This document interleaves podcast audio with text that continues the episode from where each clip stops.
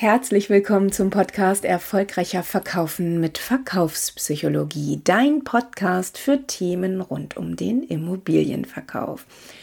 Ja, aber auch wenn du nichts mit dem Verkauf von Immobilien zu tun hast, freue ich mich natürlich von Herzen, dass du hier dabei bist. Wenn du neu hier bist, ähm, möchte ich dir Folgendes sagen, und zwar erscheint der Podcast wöchentlich und ich behandle hier Themen und Phänomene aus der Verkaufspsychologie und aus der nonverbalen Kommunikation. Alle Themen hier haben eines gemeinsam. Es geht immer um Inspiration, um Information und um einen praktischen Nutzen für dich, den du sofort umsetzen kannst. Und nun wünsche ich dir wieder viel Spaß beim Zuhören. Ja, du hast bestimmt schon mal äh, von dem Begriff der Self-Fulfilling Prophecy gehört eine sich selbst erfüllende Prophezeiung. Wir Menschen, wir glauben ja an Vorhersehung. Das ist ja schon äh, seit Jahrhunderten so. Denk mal an Horoskope dabei. In Horoskopen wird auch ganz oft etwas vorhergesehen, was auf ganz viele Menschen zutrifft. Und es gibt natürlich auch ganz viele Menschen, die daran glauben, was in den Horoskopen steht. Wenn wir an etwas wirklich glauben, dann verhalten wir uns auch so, dass es eintritt. Ähm, also wenn du das äh, Gefühl hast, ähm, ja, im schlimmsten Fall, du gehst morgens aus dem Haus, setzt dich in dein Auto und hast irgendwie ein komisches Gefühl, denkst, oh, kann sein, irgendwie, heute ist irgendwie nicht mein Tag ich fahre bestimmt noch irgendjemandem hinten drauf. Dann kann das gut sein, dass das auch tatsächlich eintritt, nur weil du dir das eingeredet hast, ähm, weil du daran glaubst. Im Coaching hört man das aber auch im Kontext der Zielerreichung. Na, da wird dann ähm, oft sowas äh, gesagt wie, ja, stell dir mal vor, du bist jetzt genau da, wo du, wo du eigentlich hin willst. Wie fühlt sich das für dich an? Ähm, als Beispiel ist da vielleicht ganz schön, du wolltest immer schon den Mount Everest erklimmen und äh, so und in dem Moment, in dem Fall fragt dich dann der Coach so wie fühlt es sich jetzt für dich in diesem Moment an wenn du auf dem Mount Everest angekommen bist wenn du ganz oben auf dem Gipfel bist? Du spürst den kalten Windzug um deine Nase wehen du spürst ähm, die kleinen kleinen Felsstückchen unter deinen Füßen und was ist das für ein Gefühl, wenn du das geschafft hast, wenn du, wo du jetzt hier oben gerade bist. Genau, da wird das eben auch oft genutzt.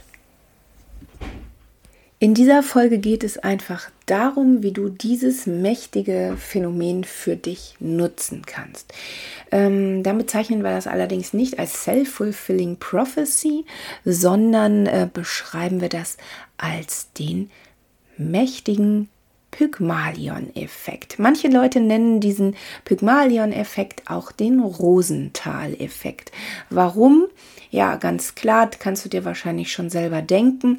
Dieser Effekt wurde nach einem Psychologen benannt, nämlich dem US-Psychologen Robert Rosenthal. Dieser Psychologe machte gemeinsam mit ähm, der Leonor Jacobson 1968 schon einen Versuch an einer Grundschule in Kalifornien. Und zwar, den Versuch will ich dir jetzt hier einmal ganz kurz beschreiben. Ähm, der machte an dieser Grundschule eben mit allen Kindern der ersten bis vierten Klasse einen IQ-Test. Und nachdem die beiden Psychologen diesen Test ausgewertet hatten, sprachen sie dann mit dem Lehrerkollegium und erwähnten dabei, dass einzelne Schüler ganz besonders gut bei dem Test abgeschnitten haben. So, und sie erwähnten da nicht nur, dass einzelne Schüler haben super abgeschnitten, sondern sie nannten auch die Namen der einzelnen Schüler. Und sie sagten dann auch gleichzeitig, von diesen Schülern können wir in dem laufenden Schuljahr hervorragende Leistungen erwarten. Einfach weil sie überdurchschnittlich intelligent seien. Ja, soweit so gut. Die Forscher verließen dann nach dieser Unterhaltung die Schule und kamen erst am Ende des Schuljahres wieder.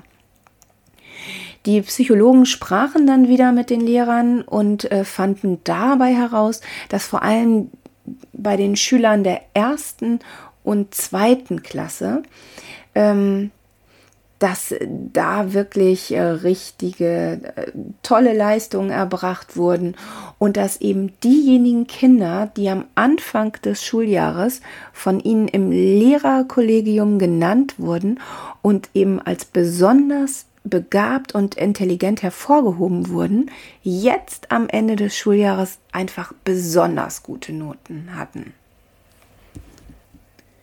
Spannend ist jetzt hierbei, dass die Psychologen die angeblichen geistigen Überflieger, also diese besonders cleveren Kinder, nicht anhand ihrer Testergebnisse ausgewählt hatten, sondern einfach nach dem Zufallsprinzip. Ja, herrlich.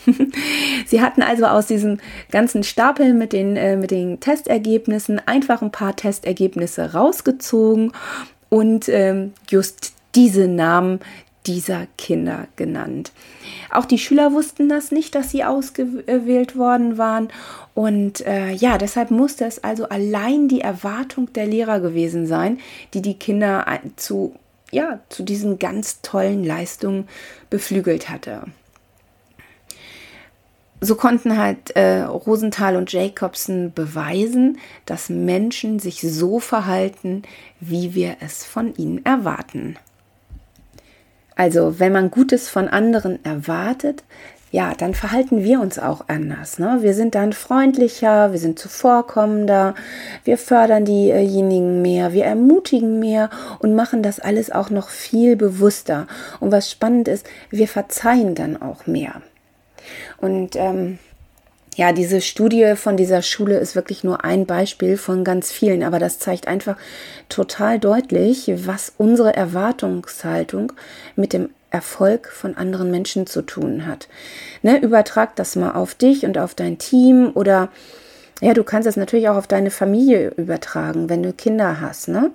Ähm, und ja, wenn, wenn wir davon wissen, von diesem Effekt und wie wir uns diesen Effekt zunutze machen können, dann bekommen wir auch einfach bessere Leistung. Also wir können diesen Pygmalion-Effekt wirklich als echten Leistungsturbo einsetzen. Ähm, ja, nimm mal als Beispiel an, du hast ein, ein neues Objekt bekommen mit einem total schwierigen Grundriss, es steht eine Sanierung an und du sagst deinem Team, Mensch, das ist ähm, so verkauft sich das Objekt wirklich schwierig. Wir müssen es sanieren und äh, denkt mal darüber nach, wie man den Grundriss umplanen könnte, damit äh, sich das Objekt leichter vermarkten lässt. So, wenn du da mit einer positiven Erwartungshaltung rangehst und das auch deinem Team vermittelst, dann wirst du ganz sicherlich ein deutlich besseres Ergebnis äh, bekommen, als wenn du nur sagst, so, ja, das ist echt ein schwieriges Objekt und ähm, seht mal zu, was ihr irgendwie aus dem Grundriss machen könnt damit sich das besser verkaufen lässt. Also wenn du deine Mitarbeiter richtig motivierst und mit ins Boot holst und dann auch noch kommunizierst, dass du sicher bist, dass dein Team eine super Lösung ähm, ja, hervorbringen wird, wirst du auch sicherlich eine ganz tolle Lösung von deinem Team erhalten. Genauso ist das natürlich auch bei deinen Kindern, wenn du Kinder hast, äh, die, denen steht eine schwierige Mathearbeit bevor, du hast mit denen geübt und sagst so, ist ja alles prima bis jetzt. Du machst das toll, fantastisch. Und ich bin mir sicher, dass äh, du hast einfach so viel geübt und ich bin mir hundertprozentig sicher, dass es auch in der Mathearbeit gut funktionieren wird. Da wird dein Kind eine ganz andere Leistung, eine ganz andere Note mit nach Hause bekommen, als wenn du das äh, Kind begleitest und sagst, ja, das sieht ja echt schwierig aus hier. Da bin ich mal gespannt, was, was du daraus machst. Ne? Also da nutz diesen Effekt und ähm, lass das mal auf dich wirken und vielleicht machst du dir einfach mal ein paar Beispiele selber, äh, wie du oder in welchen Situationen du diesen Effekt einsetzen könntest. Und dann versuch das doch mal ganz bewusst zu steuern. Ja, gib mir vielleicht auch mal Nachricht, ähm, wie sich das auf dein Verhalten auswirkte und auch auf die Ergebnisse von deinen Mitarbeitern. Oder vielleicht auch, kannst dich ja auch mal versuchen, selber damit zu motivieren ne? und dir mal, ja, ich sag mal, Mut zuzusprechen. Ne? Ja, mit dem Gedanken ähm, ist diese Folge auch schon wieder am Ende angelangt und ich kann dir jetzt nur noch einen ganz wunderbaren Tag wünschen. Bis dahin, alles Liebe, deine Bettina.